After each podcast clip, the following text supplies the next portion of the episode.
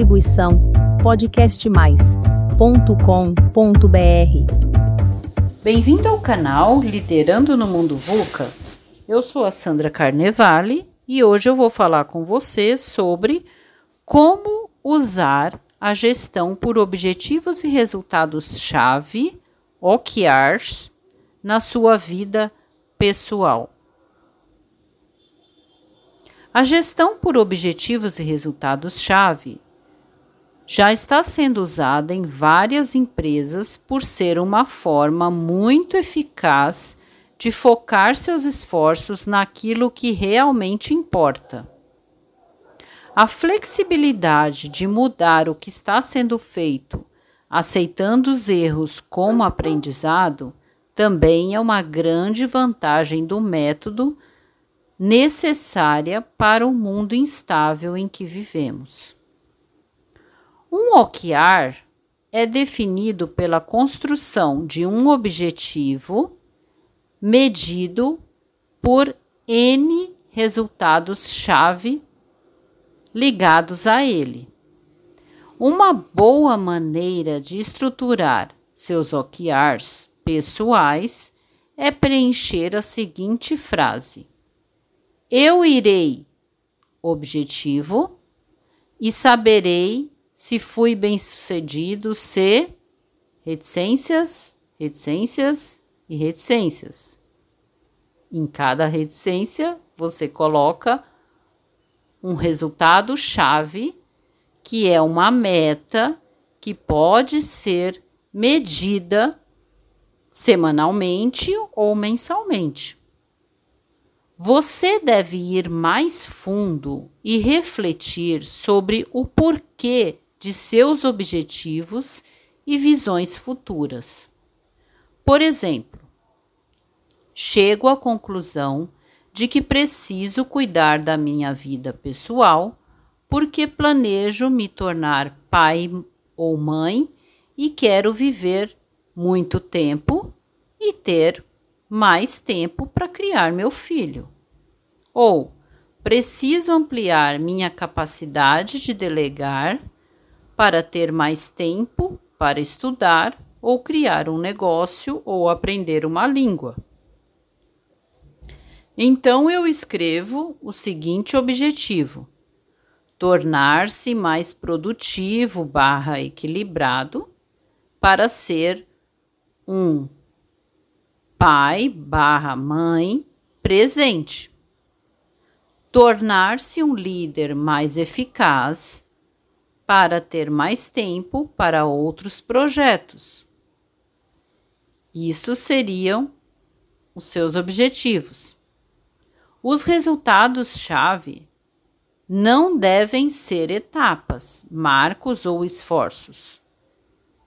Não é como você alcançará a meta, mas como você medirá se você alcançou a meta. A diferença é sutil, mas muito importante. Os OKRs devem ser resultados e não sobre esforços. Ganhar o jogo é um resultado. Esforços bem executados podem levar a resultados, mas eles também podem não resultar no que você quer. E como queremos provar se o objetivo foi atingido, eles não podem servir como resultados-chave. É aí que entram os planos de ação e os projetos. No início do ano, um aspecto crucial da reunião dos OKRs do ano novo é planejar os esforços que você empreenderá para atendê-los. O planejamento é inerente e arriscado meu plano de ação pode não gerar os resultados esperados e, portanto, pode precisar ser ajustado. Um bom plano de ação é baseado em uma hipótese. Se você coloca resultados-chave mensais que podem ser medidos, pode alterar o plano de ação caso perceba que o que está fazendo não está ajudando você a alcançar o resultado desejado. Assim, você passa a eliminar esforços desnecessários que só roubam tempo de sua vida. Eu utilizo a gestão por objetivos e resultados-chave, OKRs, também nos processos de coaching de carreira e com aqueles que desejam ampliar a capacidade de liderar no mundo atual. Se fizer sentido para você, experimente. Você pode aprender mais sobre como usar na sua equipe ouvindo outros podcasts que tem aqui neste canal e também acessando o meu curso básico gratuito que eu gravei no Instituto Êxito de Empreendedorismo e Inovação. Para acessar, você pode entrar no meu Linktree Sandra Carnevale.